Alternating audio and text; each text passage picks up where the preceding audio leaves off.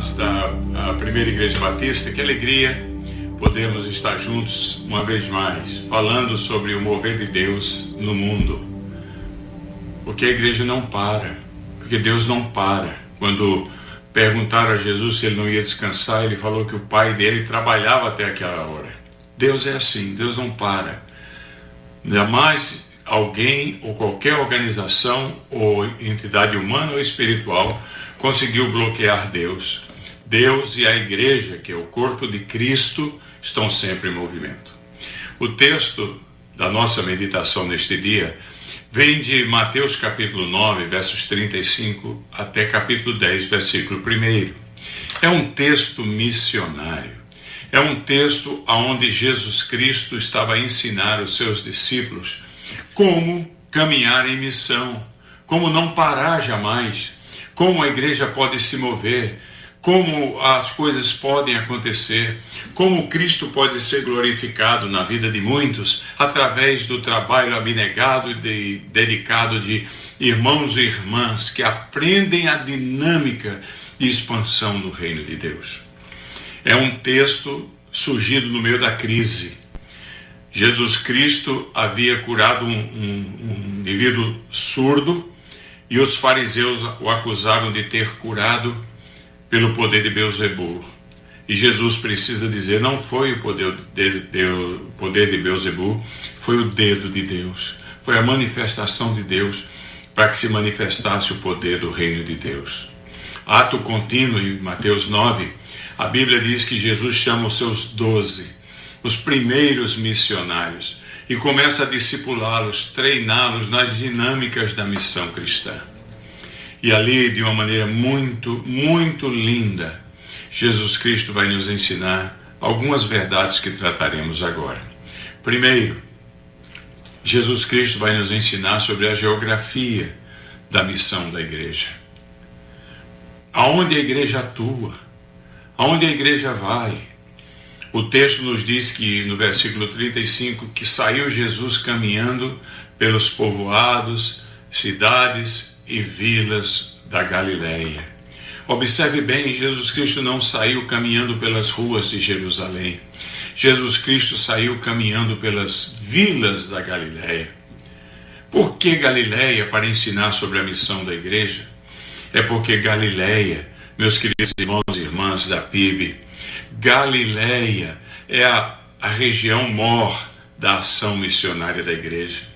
Galileia era tão distante do status quo de Jerusalém que os, os fariseus, escribas e as autoridades ortodoxas doutrinárias de Jerusalém chamavam Galiléia sarcasticamente de Galiléia dos gentios.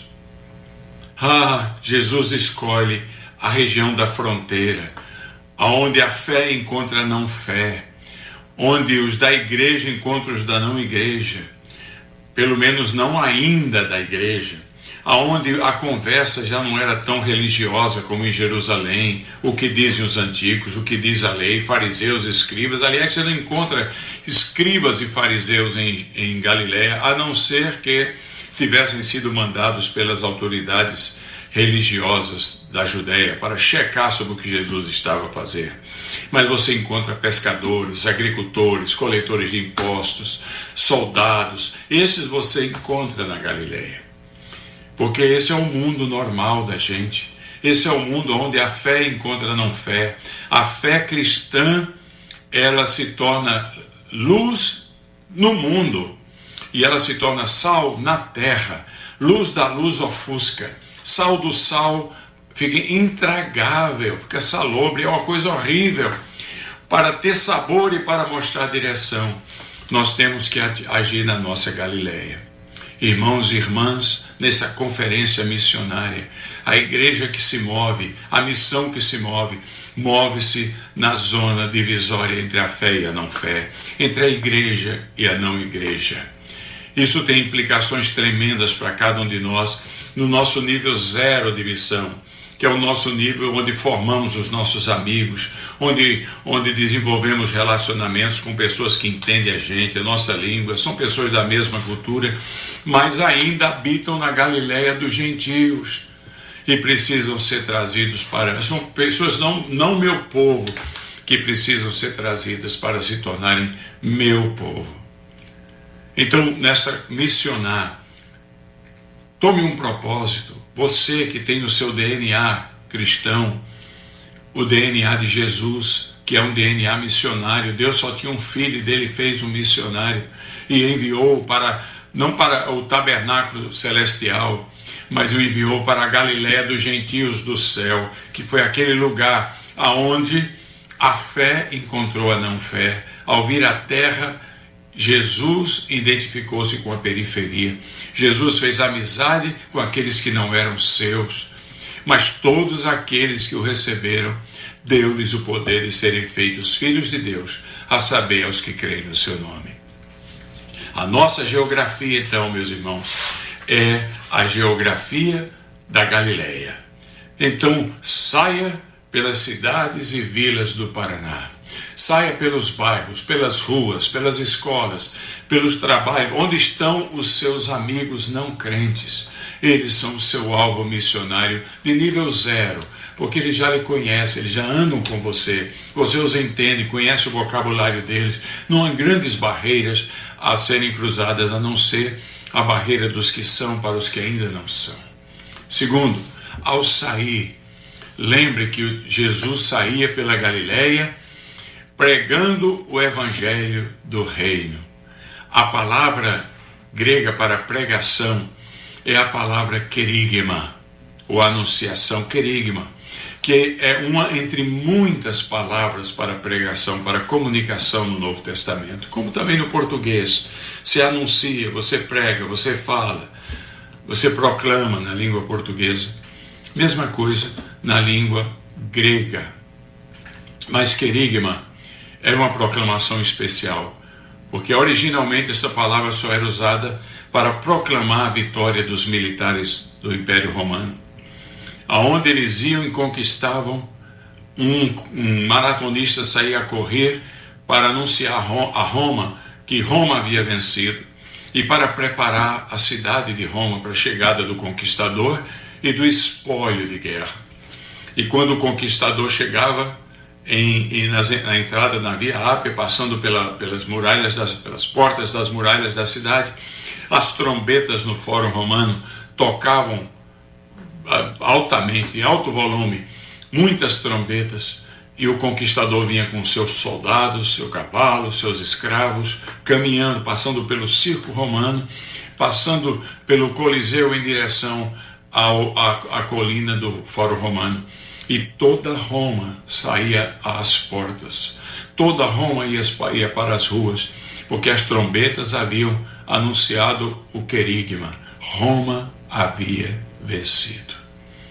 Não é interessante que o Espírito Santo escolheu esta palavra, querigma, para dizer que Jesus, na zona do, do, do diálogo entre a fé e a não fé, na periferia galileia, Jesus anunciava a vitória. Quando saímos para proclamar o Evangelho, quando vamos na tarefa de fazer discípulos de todas as nações, nós já vamos proclamando vitória, porque ao terceiro dia, quando o inferno estava em festa, achando que havia conquistado todas as vitórias, a Bíblia diz que Jesus desce à mansão dos mortos e proclama, querigma, aos espíritos em prisão. O que é que ele proclamou? No meio daquela, daquela eh, festa infernal, celebratória dos demônios que achavam que haviam matado a possibilidade de ser o Messias, Jesus proclama sua vitória. Ele diz que onde, onde ele abriu uma porta, ninguém fechará, porque ele havia esmagado a cabeça da serpente na cruz do Calvário. O que os inimigos da cruz entendiam como vitória, Jesus disse: vocês estiveram ali, foi a derrota, porque foi para isso que eu vim. Nós seguimos o Cristo vitorioso. Missão sem fé missão sem convicção, missão sem aquela certeza de que a porta que Jesus abrir, ninguém fecha, aquele que fechar, ninguém abre. Não é missão, é, é iniciativa humana. E aí as pessoas se desanimam, as pessoas voltam atrás, amigos e amigas da PIB. Nesse período de coronavírus, nesse período de, de que o mundo para essa é a nossa hora. Nós vamos, marchamos adiante, porque venceu o Cordeiro nosso. Vamos, vamos segui-lo. Louvado seja o nome do Senhor.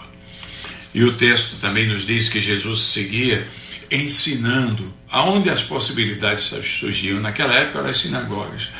E a palavra ensinar é a palavra didascalia no grego, que tem a ver com um ensino com propósito, um propósito transformador do ser integral.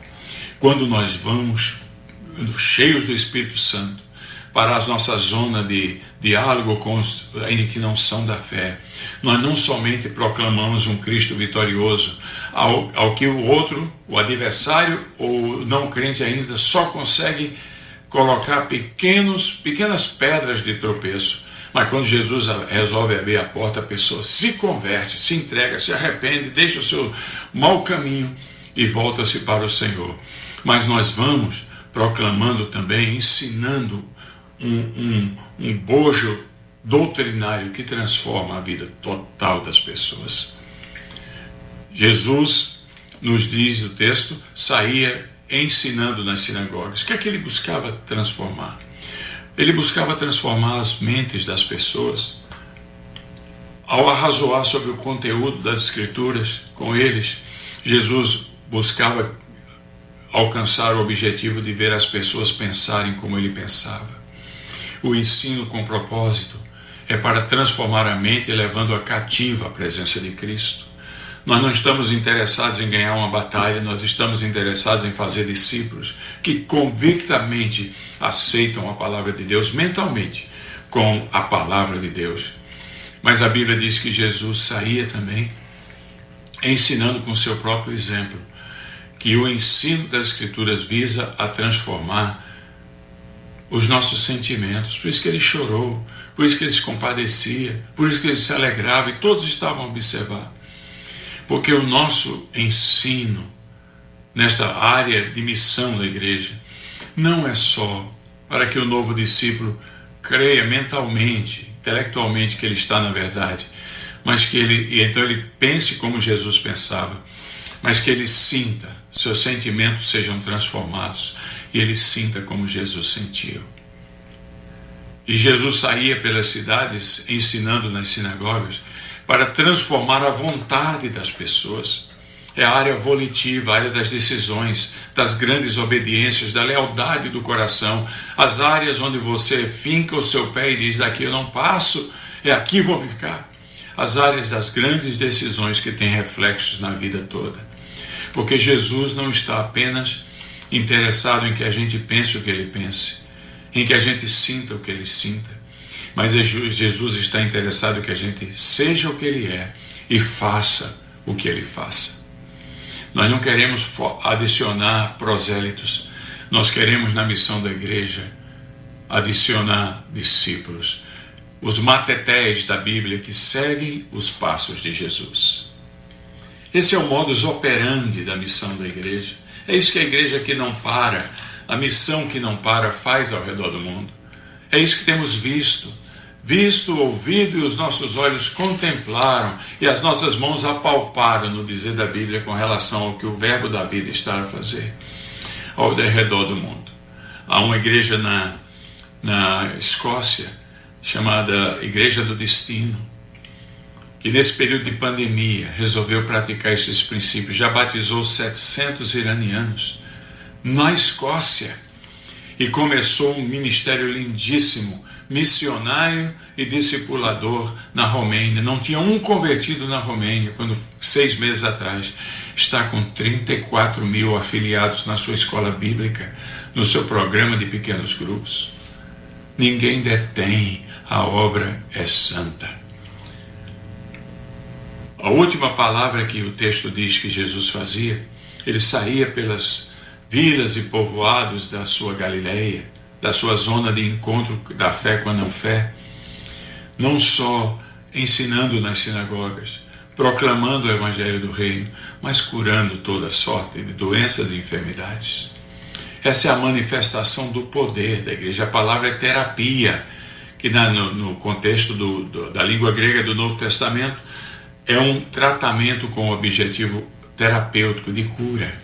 Não é apenas um remédio que você dá, é um processo para recuperar a pessoa.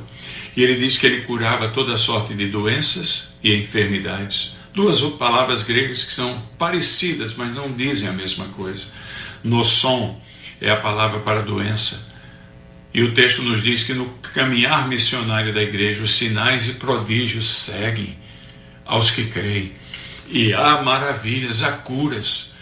Na missão da igreja, Jesus autentica a sua verdade. Onde quer que a gente encontre fé e não fé, com sinais e prodígios maravilhosos. Pessoas são fisicamente curadas. Pessoas são realmente uh, uh, uh, tocadas de tal maneira que os outros se maravilham e perguntam: quem é este? Quem é este que está produzindo tal mudança? E aí nós podemos confessar: é o poder de Deus, é o dedo de Deus. É uma maravilha. São tantos casos que temos ouvido e visto recentemente de ações maravilhosas de Deus nesta área. Mas o texto fala de Malaquia.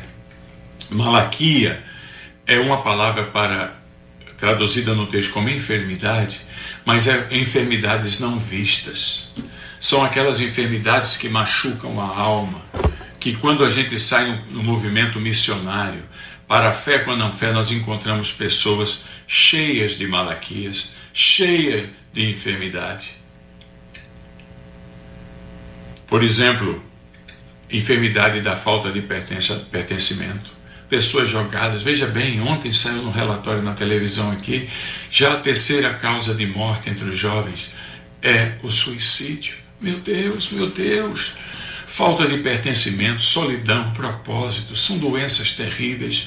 E quando a igreja entra na, na sua Galileia dos gentios, e começa a, os contatos e a fazer discípulos, estas coisas se manifestam e ela se torna o berço, o berço da entrada e do pertencimento, ela se torna os braços abertos que recebem a todos a semelhança de Cristo na cruz. Ninguém é jogado fora. A falta de identidade, de pertencimento, de propósito de vida, os traumas da vida, que a vida é dura para muita gente, na sua obra missionária, se o Filho vos libertar, verdadeiramente sereis livres. Terapeu, terapia. Didascalia, querigma e terapia são as manifestações missionárias na nossa Galileia. A última parte da nossa observação, meditação hoje, é se vimos o que é que a igreja faz, temos que perguntar como fazemos isso como crentes? Como é que podemos fazer estas coisas? Para que a gente não seja apenas a engrenagem numa máquina sem óleo, que mais cedo ou mais tarde nos levará ao câncer e ao enfado. O texto nos diz, em Mateus 9,35, que Jesus, vendo as multidões, as multidões ainda não alcançadas, as multidões da Galileia, as multidões do campo missionário de todos nós, que é que é o local onde nós nos encontramos com aqueles que não são de Cristo ainda. Vendo Jesus as multidões, compadeceu-se delas. A compaixão cristã é a, é a motivação essencial para cumprir essa tarefa de discipuladores em nome de Cristo ao redor do mundo. Porque tudo que fazemos na vida, irmãos e irmãs da PIB, se não formos vigilantes, pode tornar-se algo mecânico, automático e frio. Infelizmente, esta é a realidade uh, percentualmente muito alta de muitos que tenho visto estudar. Às vezes a, as coisas funcionam bem, há relatórios, são constantes, a pressão por ter novos convertidos na obra de, de, fusão do evangelho da igreja é muito grande, a máquina parece trabalhar a pleno gás, mas está seca a mecânica funciona, a, a, as lideranças da igreja até mesmo se regozijam, a linha de produção caminha a todo vapor. Tudo parece bem, tudo parece caminhar bem. Os resultados confirmam esta impressão. É claro que a produção é importante, em momento algum queremos diminuir isso, porque temos que fazer discípulos. Nada é de errado em produzir frutos e que o fruto permaneça. Contudo, irmãos e irmãs, o que nos motiva não pode ser a propagação da nossa identidade religiosa apenas. Aquilo lá no fundo, no fundo das nossas motivações, o que nos motiva é a compaixão. Porque é exemplo de Cristo. Quando o Senhor viu as multidões, compadeceu-se delas, porque eram como ovelhas que não têm pastor. A palavra usada por Mateus para compaixão é esplagnesté, de esplagna, que refere-se às partes interiores, especialmente as mais nobres do, do, corpo humano, o coração, os pulmões, o fígado, os rins. Isso no grego clássico. Com o passar dos anos, a palavra gradualmente veio a significar o centro das afeições. No grego do Novo Testamento, que era um grego popular, a palavra indicava a, a, a dor gerada por uma cólica intestinal, uma pedra renal, uma pontada aguda no coração. Quando ela vem, você não pode permanecer quieto, como se nada estivesse acontecendo. A compaixão cristã espagna, esplagna, existe uma ação da nossa parte.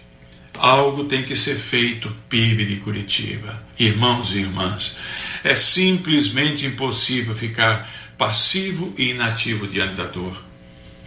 Esta palavra é muito comum na vida de Cristo. Na verdade, em várias ocasiões, Jesus Cristo demonstra esse, essa compaixão que o levou a fazer algo em favor das outras pessoas.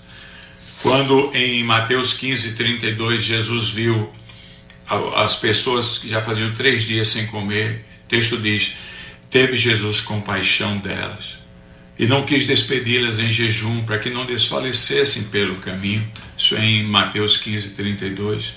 A compaixão alimenta as pessoas, se preocupa com o bem das pessoas. Nós não estamos interessados em alma do indivíduo, nós estamos interessados apenas, nós estamos interessados no ser integral, no indivíduo transformado e temos que ter esse, esse sentimento dentro de nós, vendo as necessidades dos outros, vendo aonde os outros estão semeando a sua vida, na, a, na, não em solo forte, rochoso, mas em areia apenas, com o vento vem e derruba.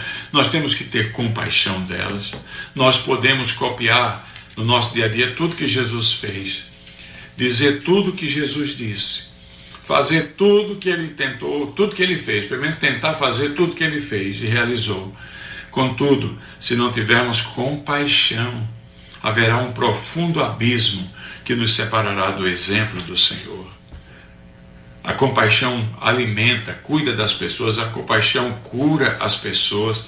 Lembra do caso do leproso que chega a Jesus em Marcos capítulo 1, 40 a 42, já chega gritando: Estou impuro, estou impuro, porque aquele era o coronavírus daqueles dias. Tinha que ficar um, um metro de distância mínimo para evitar o contágio ao outro. E quando ele estou impuro, não se aproxime.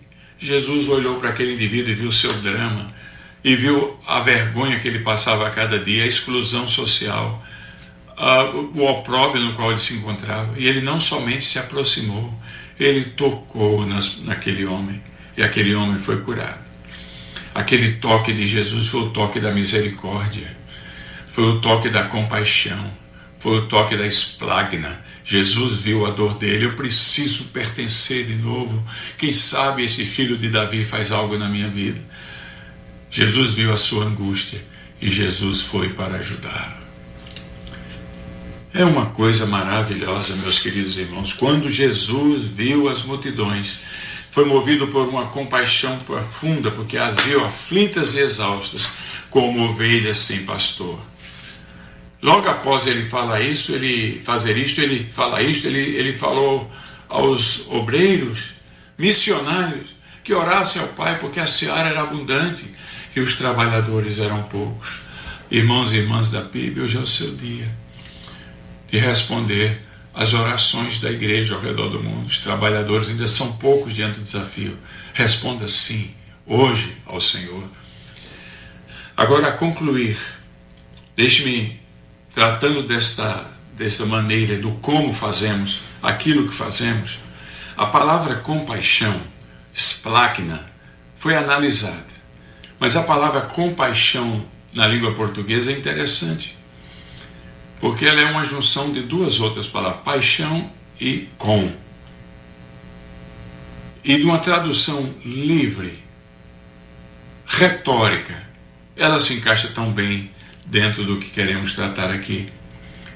Porque a missão da igreja ganha sentido, propósito e entusiasmo se você fizer com paixão. Paixão por Cristo, pelo que Cristo é, onde a vida para você perde, perde o valor de, de em si mesmo, porque o importante é Cristo, viver ou morrer se tornam relativos.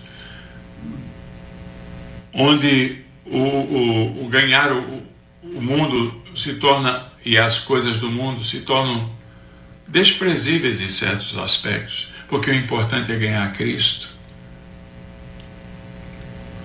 Onde os seus padrões são uma verdadeira contracultura ao mundo, é por amor a Cristo, por paixão a Cristo. Pedro, tu me amas. Amigo, irmão, irmã, amiga, você ama Cristo? Você está apaixonado por Jesus? Você sonha os sonhos de Deus, de ver a terra prostrada aos pés dele. Você consegue imaginar-se cooperando com Deus para que um povo de todo um grupo, uma igreja de pessoas de todos os povos, nações, tribos e línguas da terra estejam dias diante do Cordeiro. Você consegue se ver apenas como apenas, não apenas como uma, par, uma pessoa no meio daquela multidão, mas como um cooperador apaixonado por Jesus. É Jesus a sua maior paixão. Você está disposto a dar até mesmo a sua vida, por apaixonado por Cristo, para que a glória do Senhor cubra toda a terra. É este o seu sonho? Que perspectiva tremenda! Nós temos esta paixão apostólica de amar nossos amigos e vê-los conquistados para Cristo. Estamos, prontos a nos gastar sacrificialmente para levá-los e integrá-los na vida das nossos pequenos grupos, células, igrejas, para a glória de Deus. Se tivermos tal paixão, nós vamos ser bem-sucedidos como os missionários de Cristo. A igreja não para, porque Deus não para mas o privilégio de caminhar à frente, no, no vagão principal, na máquina deste trem maravilhoso, é para aqueles que dizem: Eis-me aqui, Senhor, envia-me a mim. Quando a, a coronavírus chegou em peso mesmo, no impacto na cidade de Bérgamo, no norte da Itália, havia um pastor de 72 anos que contraiu o coronavírus, amigo da amiga nossa, Roselém e ele foi internado na ala dos contaminados. E durante os dias que ele ali ficou, ele pregava o evangelho todos os dias, cama por cama daquelas pessoas. Até que a doença complicou-se nele, ele teve que ser separado para a área pré-coma, onde ele ficou mais quatro dias. E ali a pregação dele era para os médicos e enfermeiros, ao ponto de que no terceiro dia um grupo começou, por dois dias funcionou, onde ele apaixonadamente comunicava o Evangelho. Ele foi para UTI, foi entubado e morreu. E a pastora Roseline foi conversar com um dos médicos, que ela conhecia aquele homem, foi conversar com um dos médicos no pequeno enterro dele. E perguntou: o que é que você testemunha a respeito do que aconteceu aqui. Ele contou a história daquele homem, que eu acabei de lhe dizer. E ele disse, pastora Roseline, as palavras e orações daquele homem não o livraram de morrer. Ele morreu. Mas, pastora Roseline, as palavras e orações daquele homem transformaram nossas vidas. Irmãos e irmãs, missão é isso. É estar com Deus pela transformação do mundo, é por paixão a Cristo, custe o que custar, vivendo ou morrendo, indo adiante, fé em fé, glória em glória, atribulados mas perseverantes, para fazer aquilo que Jesus nos deu como privilégio de fazer, continuar a obra que ele começou a fazer ensinar, a obra de fazer discípulos. Deus nos abençoe. Louvado seja o nome do Senhor. Amém.